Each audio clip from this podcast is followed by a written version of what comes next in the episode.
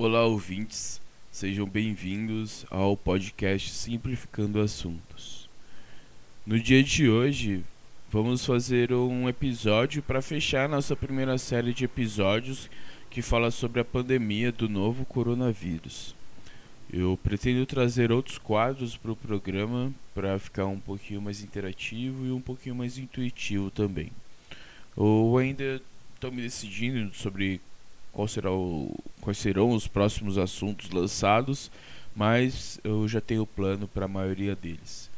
Inclusive também, se você estiver ouvindo esse episódio ou os episódios anteriores já tenha sido escutado também e tiver uma sugestão ou alguma crítica sobre o programa, por favor, entre em contato, vamos conversar, vamos entender aí e tentar melhorar da melhor forma o nosso podcast.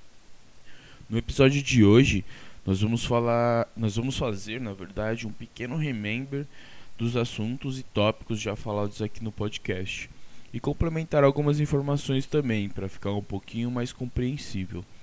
Vamos falar também sobre algumas das pandemias que nós, seres humanos, já passamos na vida e como que foi feito em cada uma delas para poderem serem controladas e superadas. Então, bora lá para um pouco de conteúdo aí para essa sua massa cefálica.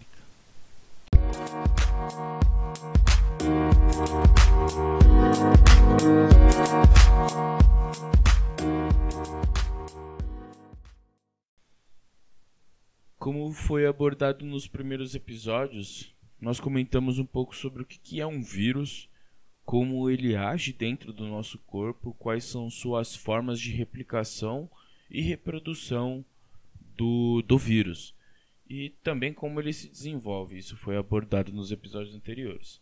Nós falamos um pouco de como descobrimos esse carinha muito pequeno que é o vírus e como foi a descoberta do novo coronavírus.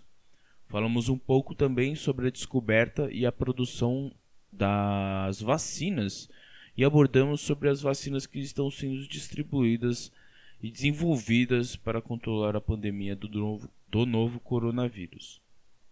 Também foi feita uma pequena conscientização sobre o uso de vacinas, porque ainda infelizmente rola muita desinformação sobre esse caso e deixa as pessoas menos instruídas muito mais confusas. E esse é totalmente o contrário do nosso intuito aqui.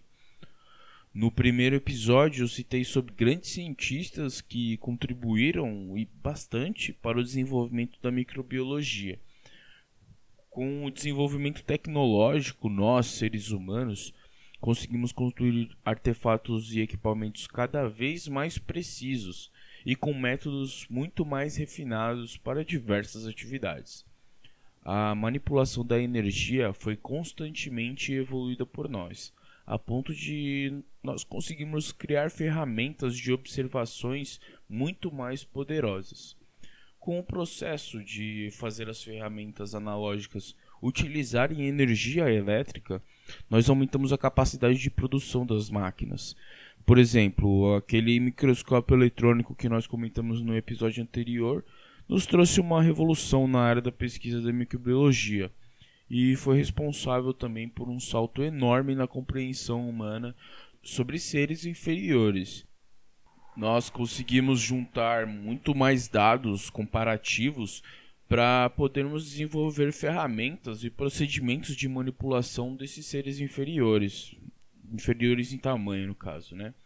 Sem contar aí, falando de energia elétrica, o desenvolvimento em diversas outras áreas a ponto de cada vez mais surgirem novas profissões, novos problemas, novas soluções, porque as inovações aumentaram demais nesses últimos anos.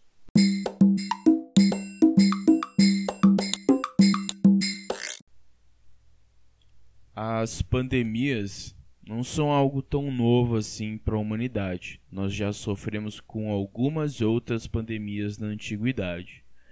Para poder explicar como que uma doença vira uma pandemia, temos primeiro que entender o que, que é o conceito de pandemia e o porquê grandes doenças que mataram muita gente não necessariamente são chamadas de pandemia. Pandemia, segundo a OMS, a Organização Mundial de Saúde, é um termo de uma doença que tem a capacidade de se espalhar rapidamente por diversas regiões pelo seu fácil contágio, e que esse contágio também é feito de forma muito fácil devido à nossa globalização atualmente cada vez maior.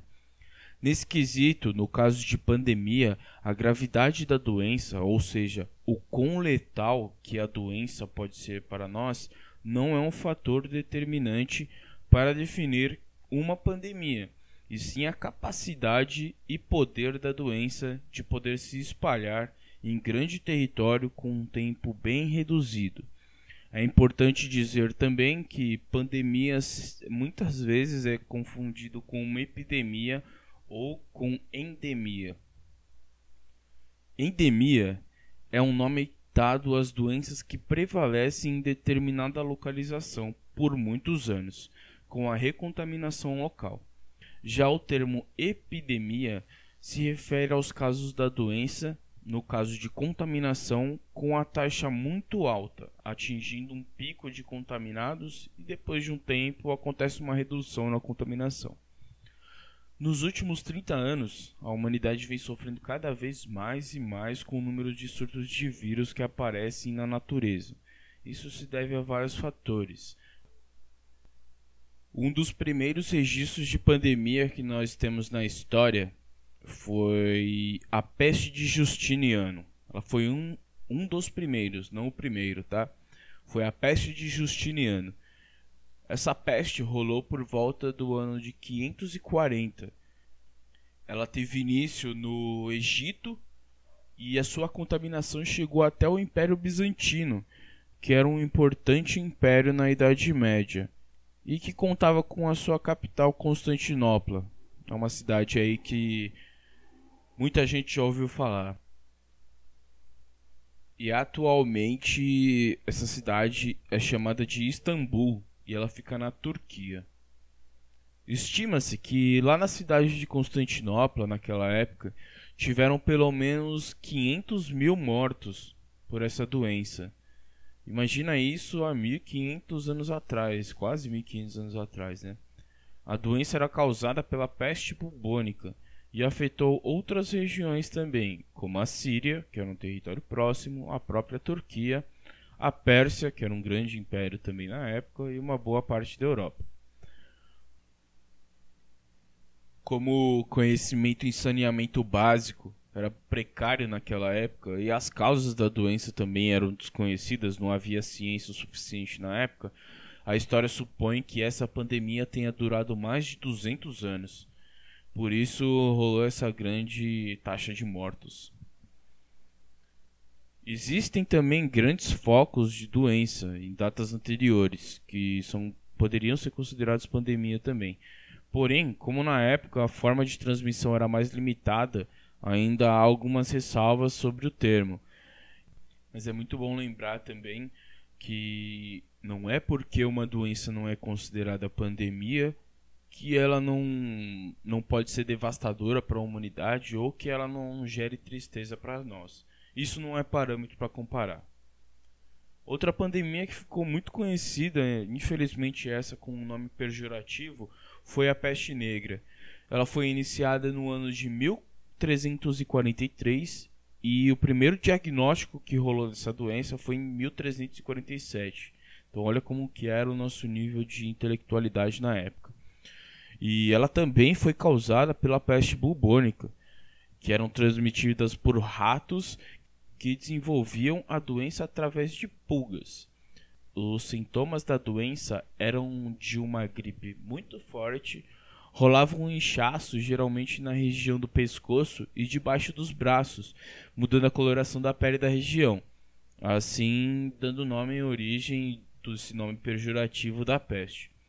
A doença também deixava sintomas como bolhas de pus e sangue. Com certeza essa é a pandemia mais comentada. Houve uma boa parte da Europa que foi dizimada por essa doença, e isso se devia por vários fatores, vários mesmo, incluindo a falta de saneamento básico, a negação de informação, o fanatismo religioso e governamental também, que na época era muito forte. nada muito diferente dos dias de hoje também, né?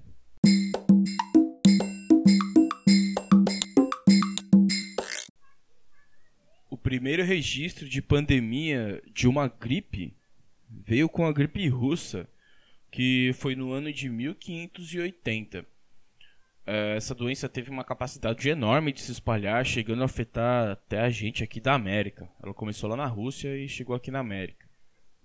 Em 1580, olha só, 1580. Inclusive houve um estudo dessa pandemia, foi o primeiro estudo que detalhava como a pandemia foi se espalhando e proliferando num tempo inicial de duas semanas, chegando lá do Império Russo até as nossas terras tupiniquins aqui no Rio de Janeiro.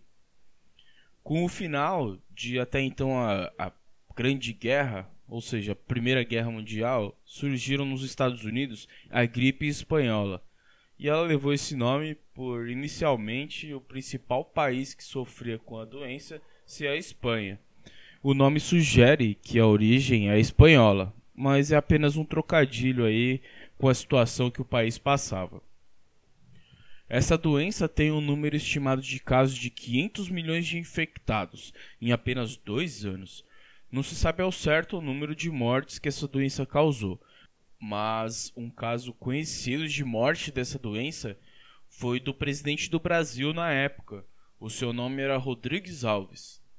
O curioso é que essa doença também, que é uma variação, na verdade, desse mesmo vírus, surgiu quase um século depois, no ano de 2009, e a população mundial sofreu novamente com esse vírus. Esse vírus aí, eu acho que vocês já devem ter ouvido falar dele ele ficou conhecido pelo nome de H1N1. Atualmente, além do coronavírus, ainda passamos por uma pandemia de um outro vírus que é um pouco diferente e causa sintomas diferentes no corpo, e é o vírus do HIV. Esse vírus do HIV, ele causa a doença da AIDS, que tem o significado de síndrome de imunodeficiência adquirida, ou seja, o vírus ataca partes do corpo que são responsáveis pela nossa imunidade, afetando os linfócitos, que são células brancas do sangue geradas na medula óssea para combater determinadas doenças. A transmissão do vírus HIV é feita através de relações sexuais e também pela transmissão sanguínea. Até hoje não temos uma cura para a doença. No caso, o paciente usa um, um tipo específico de coquetel de remédios que ajudam a inibir a doença, porém não deixa o contaminado virar um soro negativo, ou seja, com o vírus inativo dentro do corpo.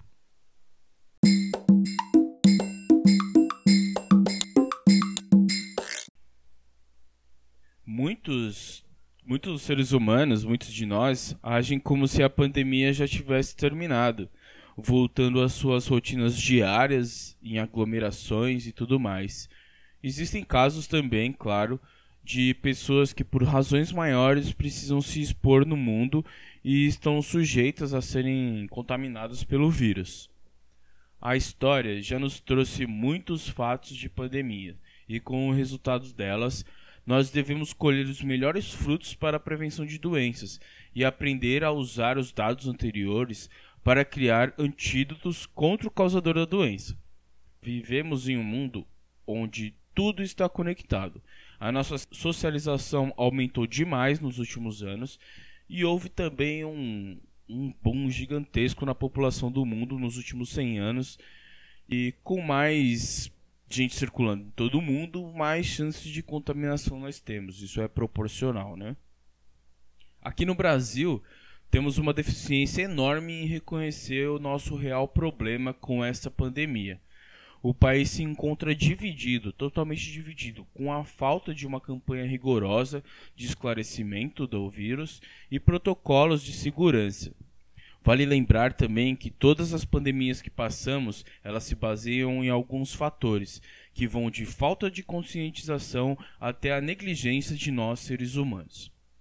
Aprendemos também que com todas essas crises sanitárias que passamos, o nosso caminho correto a ser seguido é o de instrução básica de prevenção da doença, empenho e estudo por parte de ciência e medicina.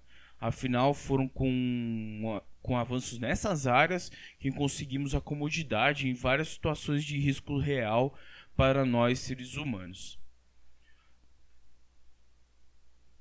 Devido a esse desenvolvimento tecnológico, hoje temos a facilidade de contar com experimentos anteriores e desenvolver novas técnicas para conter as doenças, não só a nível de pandemia, como vivemos hoje, infelizmente, mas a ponto de conseguir sintetizar uma droga e utilizar ela para uma doença em específico. Isso só é possível graças aos pequenos passos de grão de areia que a comunidade científica se baseia. Desde o seu início, onde os cientistas buscavam avanços, dedicando às vezes toda a sua vida para apenas um resultado só. É isso que deve ser colocado como importante aqui. A necessidade de recursos em ciência e aprendizado nunca é um gasto, e sim um investimento, tanto para você quanto para as instituições que tenham interesse em desenvolvimento geral. Com esse tipo de investimento, nós nos livramos de pensamentos que são feitos de formas erradas, damos lógicas às situações que vivemos e buscamos conhecimento suficiente para poder aumentar a nossa produtividade como seres humanos. Não adianta seguir os passos que já foram dados, já foram feitos errados antigamente, porque nós devemos aprender com esses erros. Afinal, a, definição de insanidade é sempre fazer as mesmas coisas e esperar resultados diferentes.